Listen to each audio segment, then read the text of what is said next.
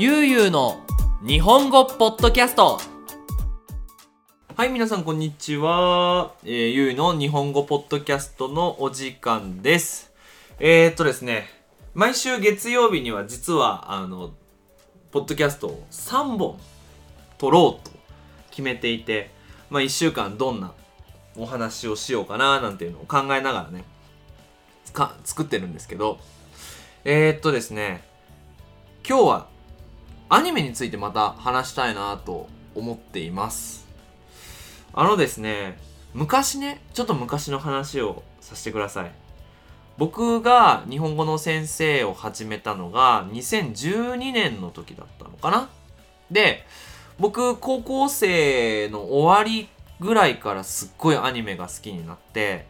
で、え、まあ大学生の時はもう本当大学がね秋葉原の近くだったっていうのもあるんですけどあのー、まあアニメのイベントに行ったりアニメ見たりねアニメのフィギュアを買ったりして生活をしていましたでちょっとね僕はこのアニメについてすごく好きなので思うことが結構あるんですよ アニメについて。で、今日は、その、アニメについて、いろんなお話をね、したいなと思っております。オープニングトークね、久しぶりに短かったですね。どんな話しようかなと思ったんですけど、今話せることは、もうだいぶお腹がいっぱいじゃなくなったってことね、もうかなり頭がしっかり動くようになってきました。それぐらいかな。えっ、ー、と、さっき一緒に僕とポッドキャストを撮ってくれたくーちゃんは、あの、僕のベッドの上で気持ちよさそうに寝ています。ね。いいな猫の生活って。いいですよね。まあ、猫もきっと大変なこともあると思うんですけどね。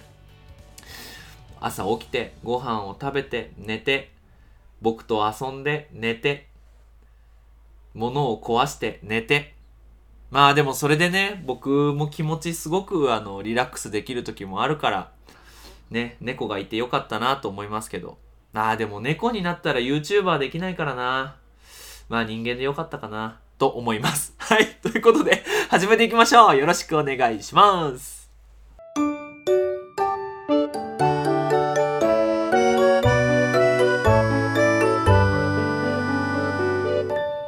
ゆうゆうの日本語ポッドキャストということで、えっ、ー、と、まずはじめに話したいなって思うのがね、日本語の先生とアニメっていうテーマで話したいかなと思います。今でも覚えてるんですけど、あのー、日本語の仕事を始めたばっかりの時にね、まあ、もちろんすごくアニメが好きだったし、あのー僕のパソコンの待ち受け画面が当時多分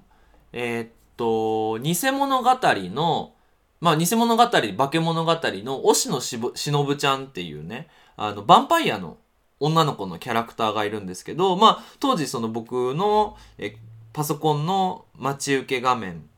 ねデスクトップの画面が押野しのぶちゃんででカレンダーもアニメのカレンダーがあったので、アニメのカレンダーを見てたんですよ。でそしたら、その当時の上司の人に、うわ、オタクだ、気持ち悪いって言われて、まあ、その時ね、本当の気持ちだったのか、冗談だったのかわからないんですけど、ああ、そうなんだって思ったんですよね。これ、すごく寂しいことじゃないですか？で例えばね、好きなものって何でもいいと思うんですよ。で、例えばリンゴが好きとか、リンゴ今好きなんですけど、猫が好きとか、犬が好きだとかって、いいじゃないですかね。で、例えば、皆さん猫が好きだから気持ち悪いって思います？思わないですよね。ねどう、なんだろう、食べ物が好き？え？お肉が好きなの？気持ち悪いっていう。でこの気持ちってすごく、まあ起きないですよね。じゃあなんで、なんで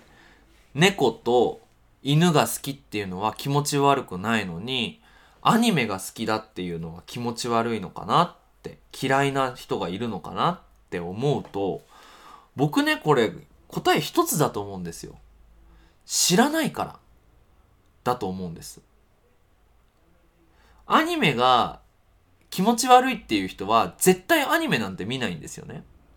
だから、アニメのいいことも悪いこともわかんないけど、イメージとしてアニメが好きっていうのは、そのオタクで、なんか、友達がいなくて、なんか時々ちょっと変なことをするみたいなイメージを持ってそういう風にね、アニメが好きな人は気持ちが悪いっていう風に言ってしまうっていうのはすごく寂しいなって思うんですよ。僕の思うね、アニメーションの魅力って例えば可愛いとかね、でそれこそね、そういうキャラクターでね、時々無夫婦なね、ちょっと男の子が好きそうなシーンもある。すごい、あの、ポッドキャストなので、ちょっと言葉を選んでますけど、あの、そういうイメージがあると思うんですけど、やっぱね、僕にとってのアニメって、一つは、かっこいい生き方の教科書なんですよ。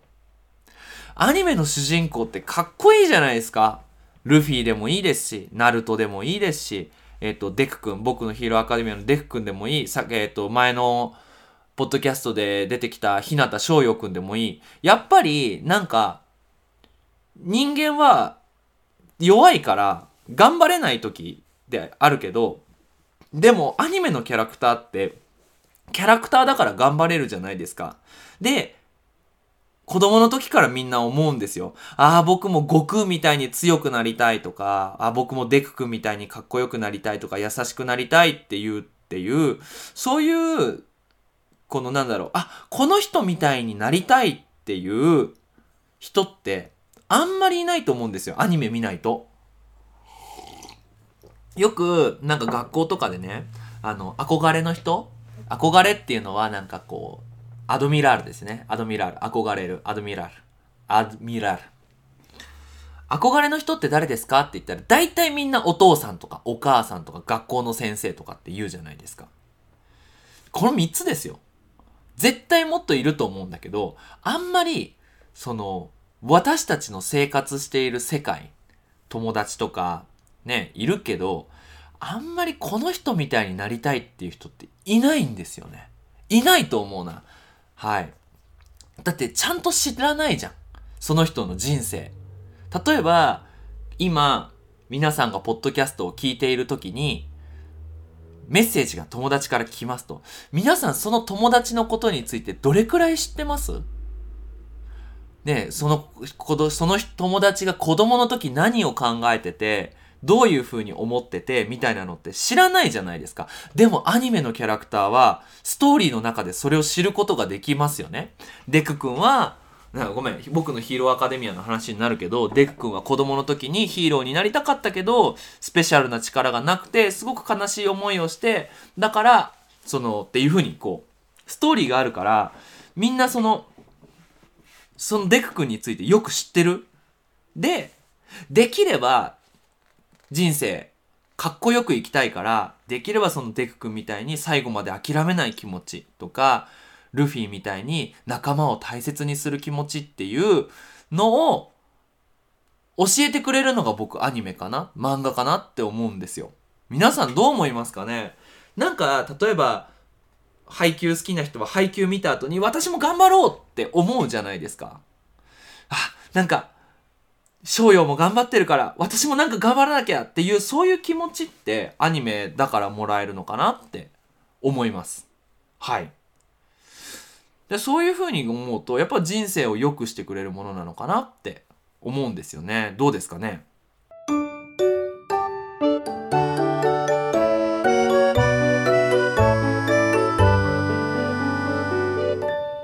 ゆうゆうの日本語ポッドキャストはい。もう一つはアニメーションのお話。アニメーションってすごくないですか？その人間が体を動かすっていうこの動きをリアルよりもリアルに見える、見せるっていう。例えば人間が歩くっていうこの動きをアニメーションにすると下からアニメーションを描くこともできるし、上から描くこともできるし、足のフォーカスをすることもできるし、それによって、なんか、あ、これから危ないかもしれないとか、あ、ちょっと、これからいいことが起こるかもしれないっていうのを全部歩くこのアニメーションで表現できるっていうのがすごい面白いなって思うんですよ。で、それを考える人ってすごいなって思いながらアニメを見るともう本当にアートですよね。アニメーションって。だから僕はすごくアニメを見るのが好きで、で、それを見ながら作ってる人はどんな気持ちで書いたのかなっていうのを見ながら見ると面白いなって思うんですけど、どうですかね？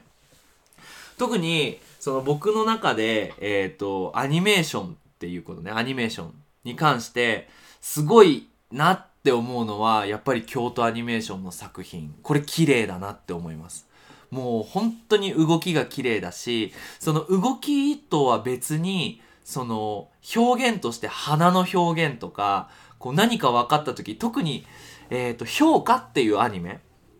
皆さん知ってますかね？評価っていうアニメ。あの高校生の、まあ、高校のミステリーのお話なんです。誰も死なないし学校の、まあ、不思議なお話を主人公のえー、なんとか宝太郎くん名前全部コンプレートは忘れてたけど宝太郎くんが解いていきますというそんなお話なんですけどそのもう一人ヒロインの女の子はチタンダエルちゃんって子なんですね。で、チタンダエルちゃんが何かわからないとか知りたいってなった時に、その、エルちゃんから、こう、木が生えてきて、その、ホタロくんを動けなくしちゃうんですよ。でもそれはアニメーションなんですね。実際はそんなこと起こってないけど、アニメーションでそれを表現する。で、とにかく綺麗だし、すごくなんか、息を飲むっていう、息。ね、えー、レスピラシオンを飲む、止まる。なんかこう、言葉がないみたいな。すこっていう、こんな息を飲むような、そんなね、えー、アニメーションが作れるってすごいなと思うし、あとは、例えば、あの、ロボットだとね、サンライズ。サンライズの会社だとあれですよね、カーボーイビビ、カウボーイビバップとかすごいっすよね。あの、飛行機の動き方とか宇宙での戦い方のアニメーションってみんな見たことないんですよ宇宙でどんなに戦いどんな戦いができるかって宇宙で戦ったことないからでもそれをアニメーションにしてで SF みたいな考えですよね音がないとかそういうのも考えながら作るっていうのもすごいなーって思います皆さんの一番好きなアニメーションって何ですかね？特にアニメーションについてよく知らなかった。なんかアニメって可愛いものっていうものとしか思ってなかったら、ぜひ映像犬には手を出すなというアニメを見てほしいです。映像犬には手を出すな。これね、どうやってアニメーションを作るかっていうお話なんですけど、これを見たらアニメはね、2万倍面白くなりますよ。はい。ぜひ見てもらいたいな。はい。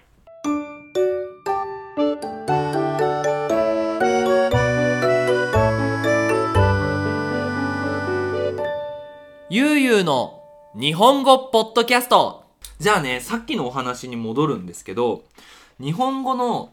先生って、特におじいちゃんおばあちゃんが多いから、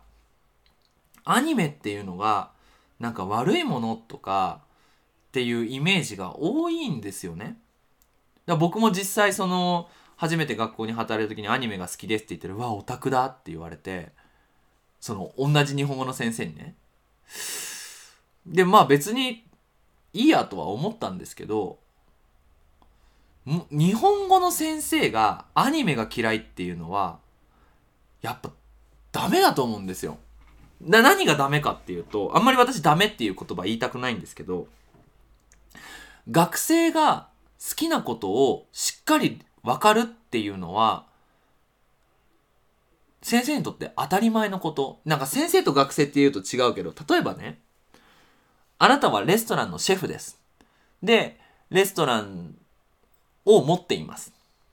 でこのレストランを大きくしたい、たくさんお客さんに来てもらいたいってなった時に、どういうふうに頑張りますか？まず、お客さんがどんなご飯が好きかっていうのを考えますよね。だから、きっと、あの、ファーストフードの、ファストフードのレストランはたくさんある。でも、サラダのレストランはあんまりない。だってみんな、ハンバーガーとか、フライドポテトとか、フライドチキン好きですからね。これが当たり前のことなんですよね。じゃあ、日本語の先生がアニメがあんまり好きじゃないっていうのは、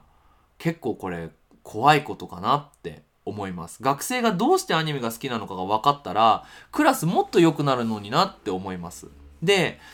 そういう風な雰囲気があるから、私ね、学生、じゃ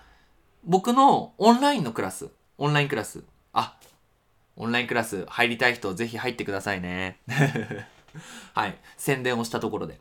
オンラインクラスでみんなに何が好きですか？って聞くとみんな、あ、犬が好きですとか、猫が好きですとか、あの、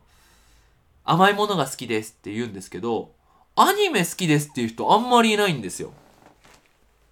これかわいそうだなと思いますよね。だって絶対日本語勉強するんだからアニメ好きな人多いし、アニメ見たいから勉強したいっていう人いるのに、それを言ってはいけないみたいな雰囲気があるっていうのが僕すごく嫌いなんですね。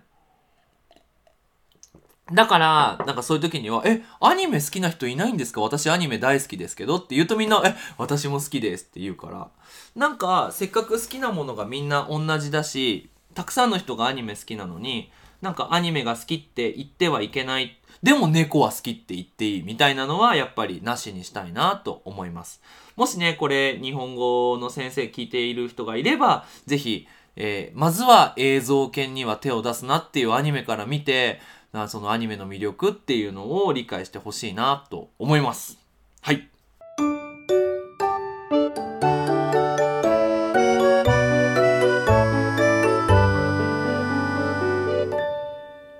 ゆうゆうの日本語ポッドキャスト。さあ、最後のテーマなんですけど、とはいえね、とはいえ、とはいえっていうのはでもっていう意味ね。でも、どうしてじゃあ、オタクって言われる人たちが悪いイメージを持ってるのかっていうのを正直に話したいと思います。あの、いるんですよ、学生でね。アニメが好きな学生。それはいいと思う。でも、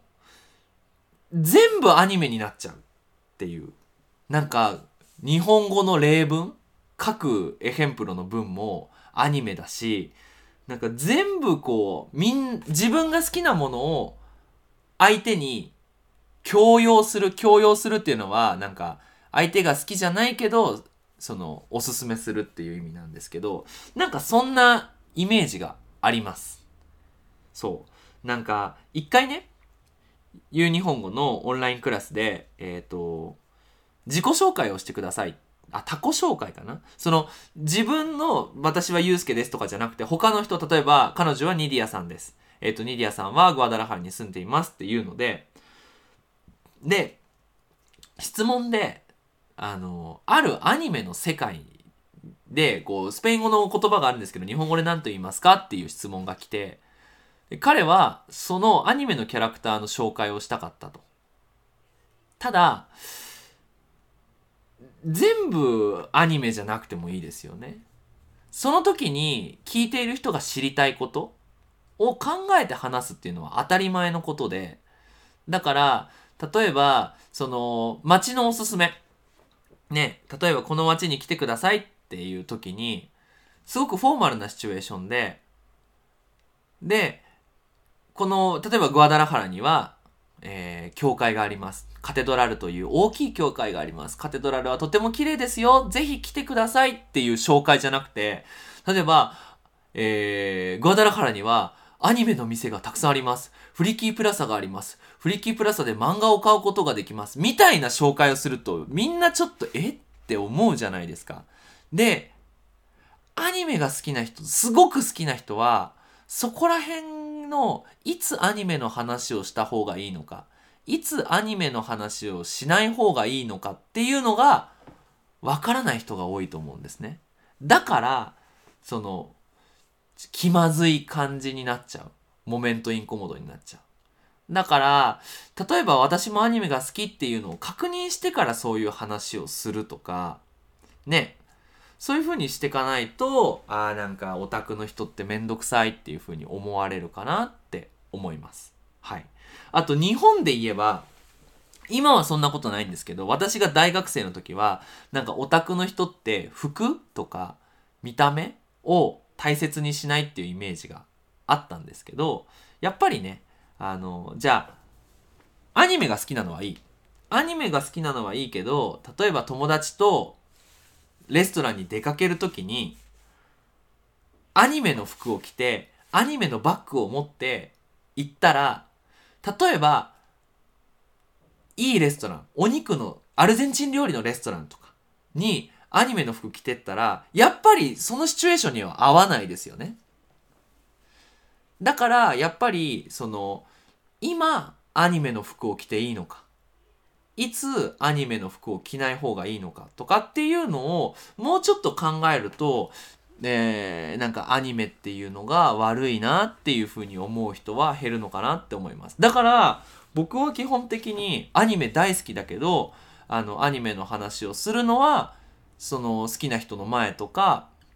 あとはそういうテーマになった時とかで服も普通にあの普通の服を着てるしっていう風にしていけばいいんじゃないかなと思います。どうですかね？はい。ということで、まあ、今回はアニメについて話してみました。で、皆さんもしね、私はこう思いますとか、私はあの、アニメ好きな人は良くないと思いますとかっていうね、反対の意見もすごく大切だと思うので、もしなんかそういうのがあれば、メッセージ送ってくれると嬉しいです。はい。ね、あとはそのレベルですよね。最近は、あの、特に日本語が上手な人がたくさんいるっていうのが分かったので、かなり速いスピードで話していますが、もうちょっとゆっくり話してほしいとかっていうのがあったら、ぜひ、えー、連絡してくれれば、そのバージョンのポッドキャストも撮りたいなと思っています。はい。あとね、えー、ある学生というか、ある、えー、仲間から、仲間いいね、仲間の方がいいや。ある仲間から、ぜひね、YouTube でこのポッドキャストアップロードしたらすごくいいと思いますっていうふうに、